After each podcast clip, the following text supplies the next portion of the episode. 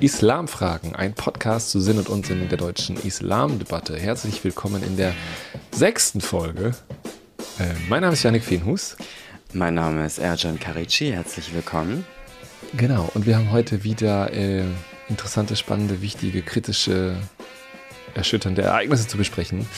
Ähm, diese Folge wird rauskommen am 1. Juli und der 1. Juli ist der Tag gegen antimuslimischen äh, Rassismus.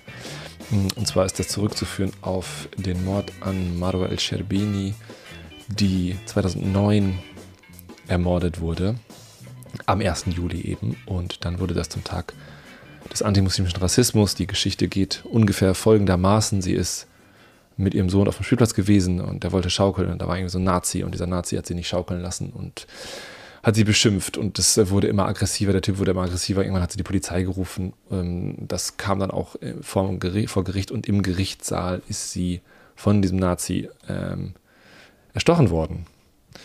Und ähm, es geht sogar noch so weiter, dass dann ihr Mann versucht zu intervenieren und der wiederum von der Polizei eingegriffen wird, weil man ihn als, äh, als Täter sieht und eben Angst hat, dass er aggressiv wird und so weiter. Also es sind verschiedene Rassismen, individuelle von rechts, äh, aber auch institutionelle von Seiten der Polizei bzw. des Gerichts in dieser Geschichte zu äh, verorten.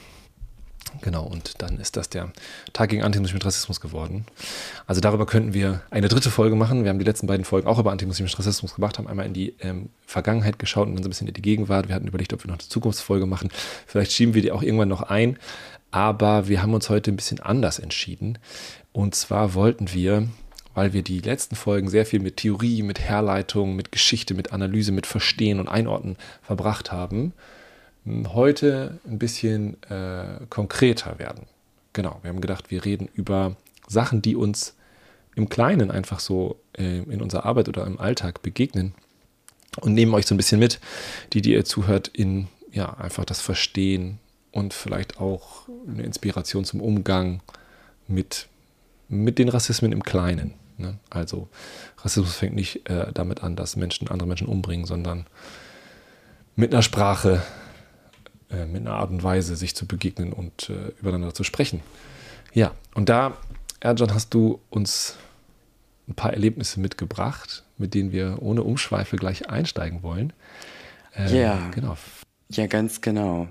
Wir haben euch ein paar Fälle mitgebracht, die wir gleich konkret gemeinsam durchdenken können und bei denen Yannick und ich euch dann auch konkrete Handlungsmöglichkeiten anbieten möchten.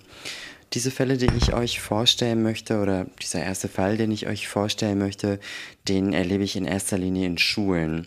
Oder diesen konkreten Fall habe ich sogar letzte Woche erlebt. Und vielleicht mögt ihr euch fragen, hm, warum können wir denn nicht Erwachsenenfälle besprechen? Das liegt jedenfalls aus meiner Perspektive daran, dass Rassismus oder beziehungsweise Konflikte, in denen Rassismus eine Rolle spielt, dass diese Konflikte natürlich zum einen sehr fragil sind und zum anderen auch sehr vertraulich. Des Weiteren ist es so, dass die Konflikte, die wir bei den Schülern und Schülerinnen erleben, dass wir die ähm, zum Großen und Ganzen relativ schnell lösen können. Und ein weiterer Grund ist, wir wissen, dass ähm, viele Lehrerinnen und Pädagoginnen zuhören und vielleicht ist es für euch als Lehrende oder als Lehrkräfte ja auch spannend zu erfahren, wie Yannick und ich mit solchen Situationen umgehen. Stellen wir uns also eine Realschule vor. Es ist 13.45 Uhr und die Kinder haben bis zur nächsten Stunde, bis zur siebten Stunde, noch 15 Minuten Zeit. Es sitzen vier Jungen auf einer Bank unterhalten sich und sie sind aus der fünften Klasse. Sie sind also relativ neu in der Realschule und an ihnen gehen vorbei zwei AchtklässlerInnen. Und so wie es die Situation will, sind es zwei AchtklässlerInnen, die sich, äh, zwei Mädchen, äh, die sich auch schon schminken, die sich also sehr signalstark schminken und auch sehr modisch gekleidet sind. Und diese vier Jungen shakern also untereinander herum und sprechen dann erste Sprüche aus. Sowas im Sinne von, oh, wie kann man sich denn so stark schminken? Okay. Jetzt ist es so, dass es drei Kids of Color sind und ein schwarzer Junge. Die beiden Mädchen, die beiden AchtklässlerInnen, sind weiß. Mhm. Also werden die AchtklässlerInnen, ich sag mal ein bisschen flapsig, frech von der Seite angesprochen. Und äh, eine dreht sich dann zu den vier Jungen um und sagt, ja, was wollt ihr denn, ihr Affen? Mhm. Okay. Und ich bin in der Nähe, werde dann sofort äh, konsultiert von den vier Jungen, während die Mädchen mhm. sich entfernen. Und die drei Kids of Color und der eine schwarze Junge sagen dann, ja, John, hör mal zu, das und das ist gerade passiert. Ich wurde hier, wir wurden hier als Affen bezeichnet mhm. und wir fühlen uns jetzt rassistisch angegriffen. Mhm. Die beiden AchtklässlerInnen, die waren noch gar nicht so weit entfernt. Also ich konnte das sofort erkennen, weil, also die beiden guckten dann auch rüber. Sie sahen dann, dass ich mit den vier Jungen im Gespräch war. Und durch die Glastür signalisierte ich dann, hey, hey, kommt hier mal rüber, ihr beiden, es gibt ein bisschen was zu besprechen. Mhm. Und das sind, also alle sechs sind nicht SchülerInnen, mit denen ich regelmäßig zusammenarbeite, aber sie kennen mich durch meine Schuleinsätze. Und ähm, zwar, also redeten sie dann relativ respektvoll mit mir, aber sprachen sehr, sehr laut und aufgeregt miteinander. Also während die beiden AchtklässlerInnen sagten, na, wir haben das dir so nicht gesagt, sagte der schwarze Junge, natürlich, ihr habt Affe gesagt, ich fühle mich dadurch total verletzt. Ja, aber ihr habt uns ja auch angegriffen, weil wir total, weil wir geschminkt sind, was geht euch das an? Und so weiter und so fort. Also da entsteht dann so ein großer Wust, müsst ihr euch vorstellen. Ja. Ich habe die Situation unterbrochen und habe die Kinder bzw. die Jugendlichen erst einmal und ich finde, man kann das gar nicht genug erwähnen, an die Gesprächsregeln erinnert, die besagen, wenn einer redet, hören die anderen zu. Also diese Gesprächsregel löst so viel zum Guten und ist natürlich auch eine Regel, die wir Erwachsenen uns manchmal zu Herzen nehmen sollten. Manchmal. Manchmal. Und dann habe ich den, den schwarzen Jungen sprechen lassen und ich glaube, das ist schon der erste Moment, der wichtig ist. Der schwarze Junge hat sich in diesem Moment als Betroffener identifiziert, beziehungsweise sich auch als Betroffener äh, kommuniziert, hat sich mir mhm. geöffnet. Also Darf sein, ich ganz kurz einhaken? Hat der, also mhm. hat der Rassismus benannt sozusagen? Also hat er gesagt, das war rassistisch? Ja, ja. Okay. Ja, also die haben sich rassistisch beleidigt gefühlt. Ja. Und die haben auch, also wortwörtlich geäußert, und er hat auch wortwörtlich geäußert, das ist total rassistisch. Mhm, okay. Also die können das schon benennen. Die wissen, was Rassismus ist. Jedenfalls habe ich den Betroffenen erstmal zugehört. Und ich glaube, das ist der allererste wichtige Schritt. Dass wir versuchen zu erkennen, als Dozentinnen, als Coaches, versuchen zu erkennen, wer ist jetzt gerade der, die Betroffene. Natürlich wusste ich, dass auch die beiden Mädchen aus der achten Klasse in dem Moment Betroffene von Diskriminierung waren, Betroffene von Beleidigung waren. Aber wenn ich ähm, schwarze SchülerInnen in meinen Gruppen habe, und ich weiß, andere sind da anderer Meinung, achte ich darauf, dass diese SchülerInnen mehr Schutz bekommen. Das ist die Art und Weise, wie ich mit den Kindern und Jugendlichen umgehe. Vielleicht können wir in einer anderen Folge mal etwas intensiver darauf eingehen. Aber an dieser Stelle der Zeit habe ich also den schwarzen Jungen sprechen lassen, dann die anderen drei Fünfklässler, die beiden Mädels aus der achten Klasse haben zugehört und haben dann gesprochen. Während die Jungen also sagten, ja, das stimmt, wir waren also wirklich ein bisschen frech zu denen, aber die haben uns als Affe bestimmt, äh, äh, beschimpft. Sagten die Mädels, ja, aber das war gar nicht so gemeint. Rassistisch sind wir erst recht nicht. Wir haben ja auch schwarze Freunde und Freundinnen. Aber das war ein Spruch, den wir zurückgeben wollten, weil ihr uns blöd von der Seite angemacht habt. Und was geht es euch an, wie wir uns schminken und wie wir uns anziehen? Ja, krass. Wenn ich, also, ich mag es ja immer erstmal dann so zu benennen, was passiert da eigentlich, das zu analysieren, nochmal einen Schritt zurückzugehen. Ähm, weil das ja, was da jetzt passiert ist, im Grunde begegnen sich Diskriminierungsformen. Also das, was die Jungs da gemacht haben, kann man gut Sexismus nennen. Mhm. Also ein ganz zentraler Bestandteil von Sexismus oder von Patriarchat auch ist irgendwie darüber zu sprechen, wie Frauen auszusehen haben oder Mädchen auszusehen haben, wie sie sich anziehen und ne, alles Mögliche. Also das Aussehen von Frauen ist ja ein permanenter Diskussionsgegenstand in der Gesellschaft. Wenn wir jetzt dann nochmal über antimuslimischen Rassismus gucken, wird ja zum Beispiel auch über Kopftücher geredet. Ne? Also Gesellschaften finden es einfach richtig geil, darüber zu reden, wie Frauen auszusehen haben oder wie, wie Mädchen auszusehen haben. Ähm, und dann reagieren die aber wiederum mit Rassismus. Und jetzt haben wir zwei so Diskriminierungsformen irgendwie, die sich äh, gegenüberstehen. Und du sagst jetzt, du achtest dann erstmal immer darauf, dass Schwarze als von Rassismus betroffen oder als auch vielleicht besonders von Rassismus betroffen erstmal sprechen bzw. besonders geschützt werden. Kannst du das nochmal erläutern, warum, warum diese Entscheidung oder diese Gewichtung? Ich schaue natürlich von Situation zu Situation. Ich hatte da ja vier, fünf Klässler, vier Jungen. Mhm. Und die können sich einfach nochmal, oder ich roll's mal von der anderen Seite auf. Die AchtklässlerInnen, die können sich natürlich nochmal ganz anders rhetorisch beteiligen am Konflikt mhm. und ganz anders Gefühle, Gedanken und auch Manipulationen aussprechen. Ja. Als Fünfklässler. Das ist jedenfalls meine Erfahrung. Und mir war es wichtig, dem schwarzen Kind, von dem ich denke, dass es einen besonderen Schutz braucht, erst, also zuerst die Möglichkeit zu geben, seine Perspektive auf den Konflikt zu verbalisieren. Mhm. Das bedeutet natürlich mitnichten, dass ich dann schon meinen Senf dazu gebe. Ich höre mir alle erst einmal an. Und das habe ich ja auch gemacht. Ich habe mir alle angehört und habe ja. dann versucht, ein bisschen zu sortieren. Und das Erste, was ich gesagt habe, war, ich möchte, äh, zu den Achtklässlerinnen, habe ich gesagt, ich möchte, dass ihr die Verletztheit der Jungen oder des, des Jungen annehmt, dass ihr das respektiert und dass ihr anerkennt, dass ihr mit diesem Spruch jemanden verletzt habt. Ja. Auch wenn es nicht so gemeint war. Und wir wissen alle, wenn wir jemanden auf den Fuß treten, auf den Fuß treten und wir haben das nicht so gemeint, tut es trotzdem weh.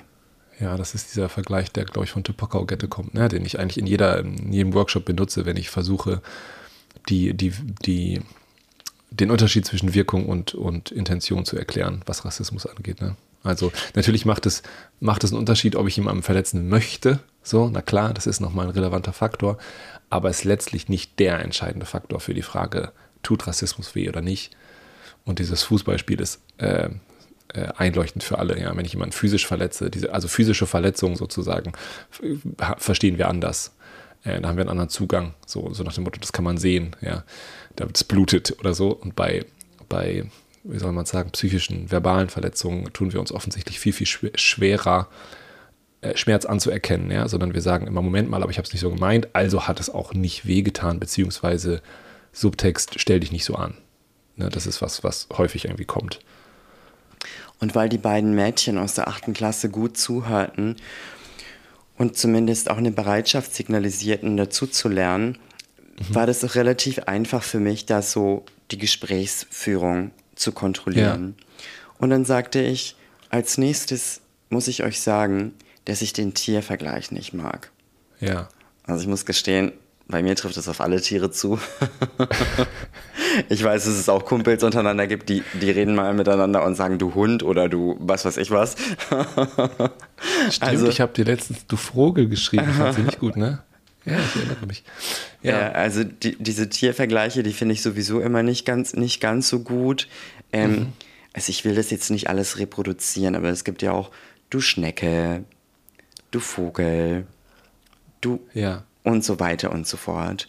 Also ja. ich glaube, da soll man einfach sehr, sehr, sehr achtsam mit umgehen. Ne? Beziehungsweise meins ist es eben nicht, ne? wenn Erwachsene ja, ich bewusst mit umgehen können. Im, im Rassi also es hat einfach eine rassistische Tradition. Ne? Das ist jetzt sozusagen, also Tiervergleiche sind immer extrem problematisch natürlich, weil Tiere sozusagen naja, keine Menschenrechte haben. Ne? Also einfach sozusagen weniger wert. Kann man auch noch darüber diskutieren, wie sinnvoll das ist. Aber gut, ist ein ganz anderes Thema. Ne? Aber Tiervergleiche sind zum Beispiel im Antisemitismus auch ähm, total zentral, gerade dieser Dokumentarfall, ne, wo eben dann Juden als Schweine dargestellt werden. So.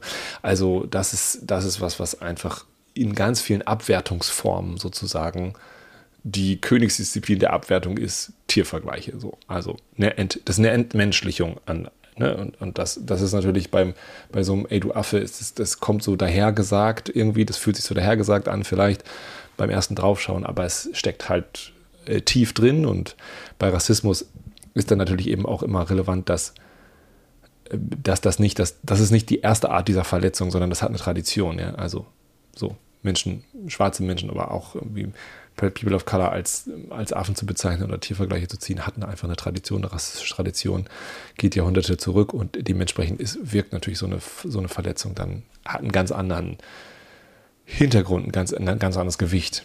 Ja. Ich weiß nicht, ob der Tiervergleich das Maximum der sprachlichen Entwertung ist, aber das ist auch nochmal ein Thema für eine weitere Folge. Also abonniert uns bitte auf allen Podcast-Plattformen, damit ihr machen, nichts verpasst. Die eine Folge dazu machen, was der krasseste, die krasseste Abwertung ist. Aber es liegt uns natürlich allen das ist uns allen klar, dass dieser Affenvergleich, besonders im Kontext Rassismus, natürlich ähm, höchst sensibel ist ja. und, und, als höchst verletzend empfunden werden kann. Ja. Zurück in die Situation. Mhm. Jedenfalls ähm, erklärte ich dann, dass diese Tiervergleiche nicht gut sind und warum diese Tiervergleiche nicht gut sind. Und dann habe ich mich zu den Jungen gewendet und habe gesagt, also hört mal zu, mal abgesehen davon, dass es super respektlos ist, dass ihr AchtklässlerInnen hier so von der Seite anquatscht, ja. geht es euch überhaupt nicht an, es gar nichts an, was die tragen und ob das Top jetzt bauchfrei ist und es geht euch auch gar nichts an, wie sehr sie sich schminken.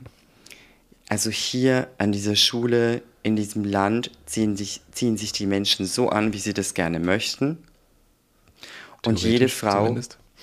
theoretisch zumindest, mhm. so soll es jedenfalls sein. Und jede Frau, äh, jedes, jede junge Frau, jedes Mädchen, Teenager und so weiter schminkt sich so sehr, wie es es gerne haben möchte. Ganz einfach. Und ähm, zwei Achtklässlerinnen so blöd von der Seite äh, anzusprechen, ist, ist super respektlos. Und dieses Verhalten möchte ich hier gar nicht sehen. Und mein Glück in dem Moment war, dass die das, also zumindest für den Moment, gut angenommen haben. Mhm. Und wenn ich sehe, dass ja. die Augen groß werden und dass sie plötzlich ganz klein, also dass die Augen groß werden, aber dass sie selber ganz klein werden, indem sie die Schultern runterhängen lassen, dann merke ich natürlich auch, okay, also da kommt jetzt kein aggressives, äh, rebellisches, keine aggressive, rebellische ähm, Entgegenwirkung von den Kindern. Ja. Da würde ich gerne nochmal rein, weil das finde ich, glaube ich, einen extrem wichtigen Punkt. Also die, mhm. die Frage, die ich jetzt ähm, mir im Geiste schon ein bisschen selber beantwortet habe, aber die ich trotzdem nochmal aussprechen möchte, ist, warum ich weiß gerade deine Formulierung nicht mehr, warum haben sie dich ernst genommen? Also warum haben sie das angenommen? Warum haben sie nicht rebelliert? Warum haben sie nicht gesagt, pff, wer bist du eigentlich so? Ne, du hast uns hier gar nichts, oder keine Ahnung, warum sind sie, warum sind die beiden äh, Achtklässerinnen überhaupt zurückgekommen? Also, ne, wo, woher kommt da die Bereitschaft bei denen, sich das von dir anzuhören? Kannst du dir das erklären? Du hast gesagt, die kennen dich ein bisschen, aber gibt es da noch äh, andere mhm. Gründe? Ich glaube, es gibt viele verschiedene Gründe. Hier sind die Gründe, die ich so für mich dekodieren kann. Vor meiner Selbstständigkeit habe ich diesen Satz, habe ich diesen Satz, ähm, es steht und fällt mit dem Trainer. Diesen Satz habe mhm. ich häufig gehört. Ich habe diesen Satz, es steht und fällt mit der Persönlichkeit häufig ja. gehört.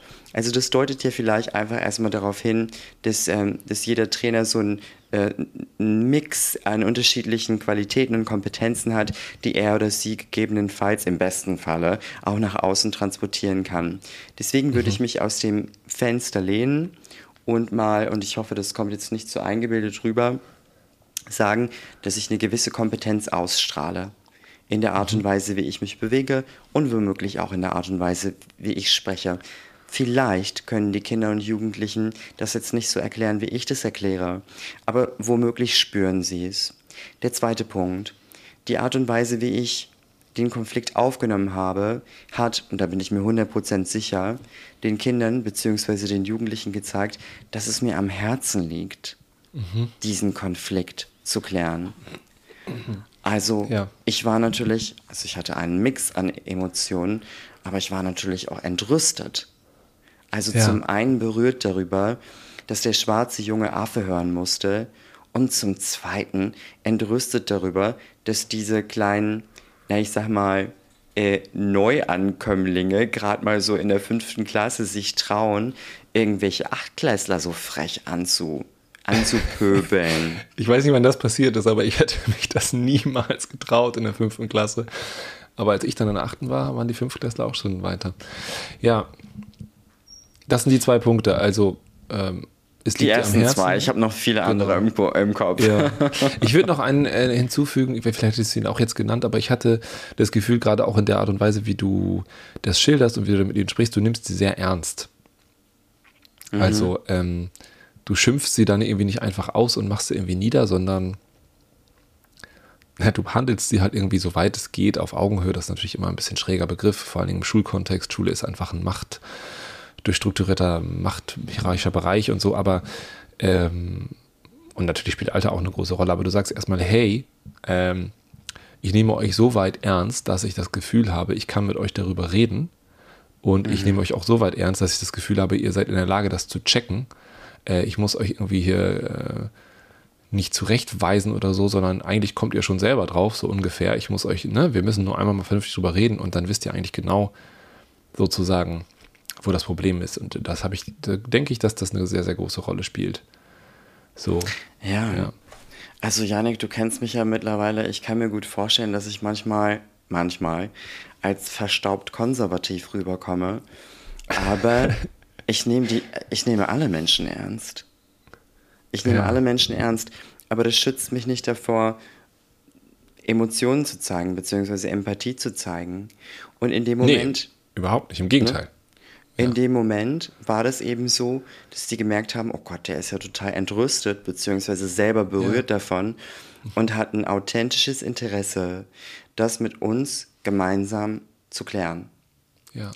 Der letzte ja. Punkt, der vielleicht dazu kommt, ist, Sie kennen mich natürlich durch die Seminare und Workshops an den Schulen. Ne? Mhm. Also vielleicht hatten Sie schon eine Idee davon, was mein Coaching-Bereich ist. Ne? Und dachten ja, sich, aber da bin ich mir gar nicht so sicher, und dachten sich, ich höre da mal zu. Aber um es kurz nochmal in einem allerletzten Satz zusammenzufassen, ich glaube, die Kinder merken es. Kinder merken es, wenn wir einen Respekt, eine Achtung ja. vor ihnen haben und wenn wir es ernst meinen.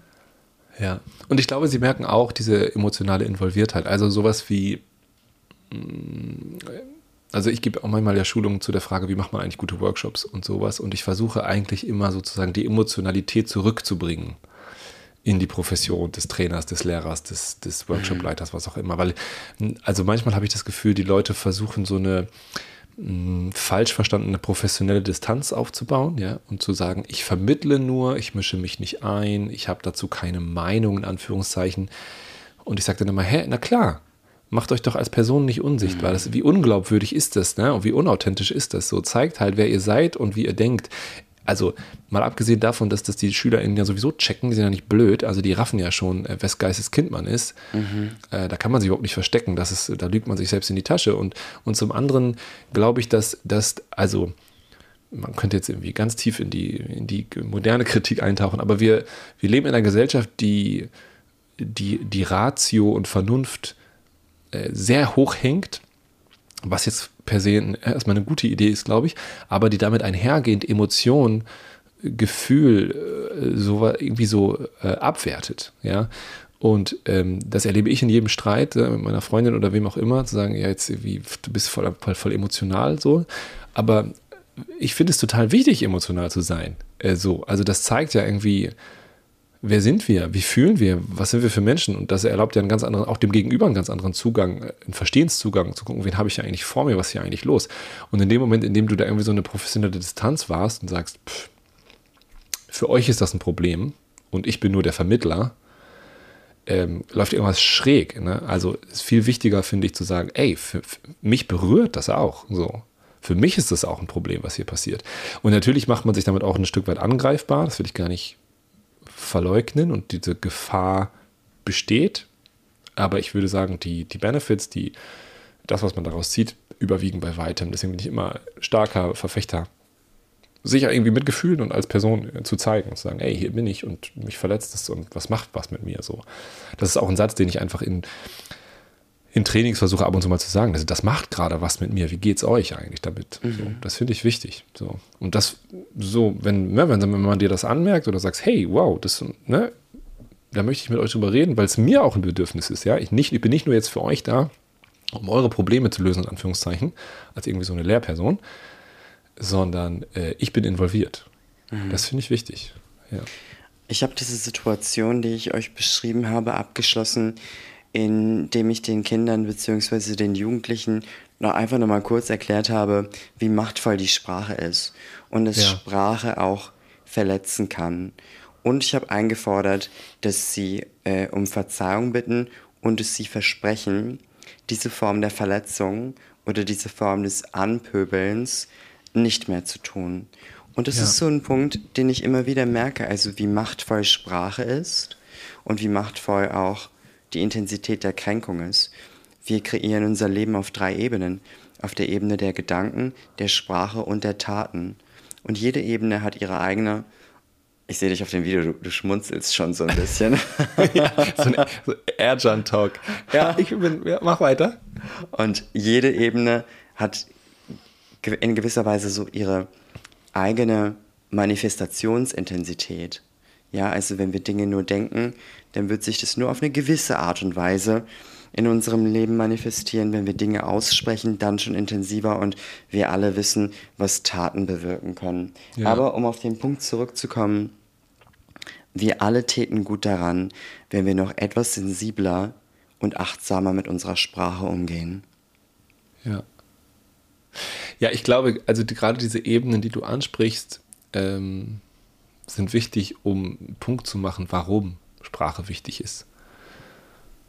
Äh, weil, weil man es nicht, weil man Sprache nicht koppeln kann von, äh, nicht entkoppeln kann, Entschuldigung, nicht entkoppeln kann von, von Gedanken und Taten letztlich so. Also, mhm.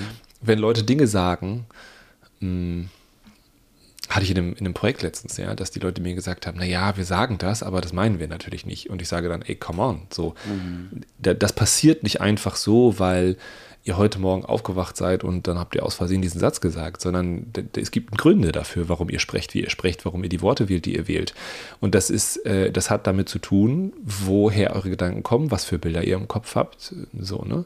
Und Sprache ist ja häufig ein, bewusster Akt, ein ganz bewusster Akt, aber häufig auch ein ganz unbewusster Akt. Absolut. Und, und diese, diese, diese beiden, äh, diese beiden Schülerinnen würde ich sagen, oder fangen wir mal bei den, bei den Jugendlichen, bei den, bei den Fünftklässlern an, mhm. die haben ja nicht gedacht, hm, ich sage jetzt mal was sexistisch ist und äh, ich greife in diese Trickkiste und, und, und so weiter. Das ist ja kein bewusster, reflektierter Akt, sondern sie wissen, was funktioniert und das wissen sie deswegen, weil sie es vorgelebt bekommen. Äh, auf irgendeine Art und Weise. So, sie haben es irgendwo in sich und sie, sie holen es einfach in dem Moment affektiv hervor. Mhm. Das, was sie da tun, ist ja auch eine, ähm, da, da, unterscheiden sich auch Kinder meines Erachtens nicht so besonders von Erwachsenen. Äh, also Kommunikation ist ja auch immer ein Akt von Profilierung und Abgrenzung und, und, und, und Anschluss suchen und so weiter. Das heißt, äh, ein Teil des Satzes äh, ihr seid voll doll geschminkt oder was auch immer die gesagt haben, richtet sich an die, an die Mädchen, aber ein, eigentlich würde ich sagen, behaupten, größerer Teil des Satzes richtet sich eigentlich an die anderen drei Jungs. Also guck mal hier, was ich mich traue zu sagen oder wie auch immer. Also da, ähm, das ist ja auch immer Rassismen oder Sexismen oder Antisemitismen sind auch immer in der Öffentlichkeit ausgesprochen eine Suche nach Bestätigung und Beifall, sonst würden Menschen das nicht tun. Mhm. So, ne, sondern sie, sie, sie gucken auch immer, was kriegen sie dafür zurück aus der, aus der, aus der Gruppe, weswegen auch Zivilcourage so wichtig ist, ne, um zu sagen, hey, äh, das ist eine Einzelhandlung und die Gesellschaft lässt, toleriert das nicht. Und wenn Zivilcourage ausbleibt, dann wird eben aus der Einzelhandlung eine, eine gesellschaftliche Handlung. Naja, worauf ich hinaus will, die, die haben es ja irgendwoher gelernt äh, und auch diese Reaktion ihr Affen oder was auch immer, ist jetzt auch nicht, dass die Mädels sich überlegt haben, wie machen wir das jetzt am, am cleversten, sondern das ist auch was, was irgendwo in ihnen ist. Das mhm. haben sie irgendwo her aufgenommen durch Kinderbücher oder durch Rezeption oder Internetforen oder was auch immer. Gibt es noch Internetforen? Ich weiß nicht. Ähm, so, das ist ja präsent. Und ähm, die Leute da zu packen und das zu benennen und zu sagen, ey, warum denkst du, was du denkst? Warum fühlst du, was du fühlst? Warum sprichst du, wie du sprichst? Das finde ich ist das äh, ich will gar nicht den Begriff benutzen, aber das Schönste eigentlich an Rassismuskritik. Also gerade ich nochmal irgendwie als weiße Person, die sich mit Rassismus beschäftigt, auch mit Antisemitismus, auch mit Sexismus, hm, das ist im Grunde ein mich kennenlernen die ganze Zeit. Ich komme mir selber auf die Schliche. Ich verstehe, warum ich bin, wie ich bin. Mhm. Und das ist so ein, also mordsanstrengender, muss ich sagen, Prozess, aber auch so ein produktiver Prozess. Also sich selber genauer zu verstehen, sich zu überlegen, woher kommen meine Bilder, meine Gedanken, meine Gefühle, meine Emotionen, meine Bedürfnisse, ist so gewinnbringend. Ja. Also ich bin irgendwie kein Freund davon zu sagen, keine Ahnung, wir müssen Sexismus bekämpfen als Männer, weil auch wir was davon haben. Ich denke, fuck it, es kann nicht der Grund sein, dass wir was davon haben, die Unterdrückung anderer irgendwie zu bekämpfen. Aber, aber trotzdem ist es einfach auch faktisch so, sich mit diesen Sachen auseinanderzusetzen, bringt mir selber was. Auch wenn das ein schmerzhafter Prozess ist, aber ich lerne mich einfach besser kennen.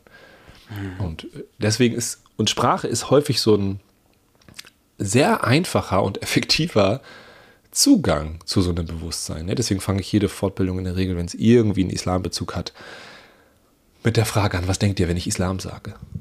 Und äh, daraus lässt sich so viel äh, ableiten und lesen. Ja, bin ich, bin ich großer Fan davon. Genau, deswegen immer diese drei Ebenen, die du ansprichst, finde ich sehr, sehr wertvoll und dann eben immer im, im Kopf haben, dass das nicht unterschiedliche Ebenen sind, die nichts miteinander zu tun haben, sondern dass es da eine Verbindung gibt. Sehr gut. Achtet auf eure Sprache. Wir sind in jedem Fall total gespannt, was ihr über unsere Folge denkt. Schreibt uns also gerne auf den unterschiedlichen Podcast-Plattformen. Wir sind bei dieser Apple und bei Instagram könnt ihr uns direkt anschreiben. Yannick und ich haben natürlich auch unsere eigenen Instagram-Profile und sind auch auf Facebook für euch erreichbar und genau. freuen uns auf eure Anregungen und eure Fragen. Genau, wir haben überlegt, äh, vielleicht präsentieren wir euch nochmal ganz schnell, worüber wir so nachdenken, die nächsten Folgen aufzunehmen und ähm, holen uns davon ein bisschen Feedback ein. Was glaubt ihr, macht das Sinn oder nicht? Äh, und welche Wünsche habt ihr vielleicht sonst so, was wir mal thematisieren sollten? Ähm, wir haben über die Frage gesprochen, ob der Islam zu Deutschland gehört und überhaupt über diese Debatte an sich. Äh, wir haben über ähm, Good Refugees und Bad Refugees gesprochen. Auch eine Debatte, die sich leider immer noch sehr aktuell hält. Äh, wir haben über die Frage geredet, ob es Rassismus gegenüber Weißen gibt und was eigentlich Rassismus ist und dann zwei Folgen zu antimuslimischen Rassismus gemacht und jetzt versucht ein bisschen zu dem ganzen theoretischen Herleitungskram einen kleinen äh, konkreten Gegenpol zu bilden. Haben aber trotzdem noch zwei Themen zumindest, an die ich gerade denke, nämlich Antisemitismus und Islamismus, die wir gerne auch nochmal theoretisch herleiten würden. Fällt dir noch was anderes ein, was dir auf dem Herzen liegt, wo du gerne in Zukunft drüber sprechen möchtest? Genau an das habe ich auch gedacht, an das Thema Antisemitismus und wie wir Antisemitismus und antimuslimischen Rassismus gegebenenfalls auch zusammendenken können. Ja. Wir ja. haben zeitweise auch überlegt, ob wir uns es trauen sollen, über den Nahostkonflikt zu sprechen. Und ja. Uns interessiert es total, was ihr gerne hören möchtet. Möchtet ihr gerne noch weitere Momente aus unseren Workshops und Seminaren wissen und vor allen Dingen dann auch erfahren, wie wir damit umgegangen sind? Oder gibt es andere Themenbereiche, die Yannick und ich noch gar nicht erwähnt haben, die ihr gerne, über die ihr gerne mehr erfahren würdet? Schreibt uns. Wir freuen uns sehr über eure Anregungen. Genau. Damit soll es für heute gewesen sein. Äh, äh, so eine Fallanalyse kann lange dauern. Wir haben noch ganz viele andere in petto. Äh, an geeigneter Stelle kommt das alles noch zum Vorschein.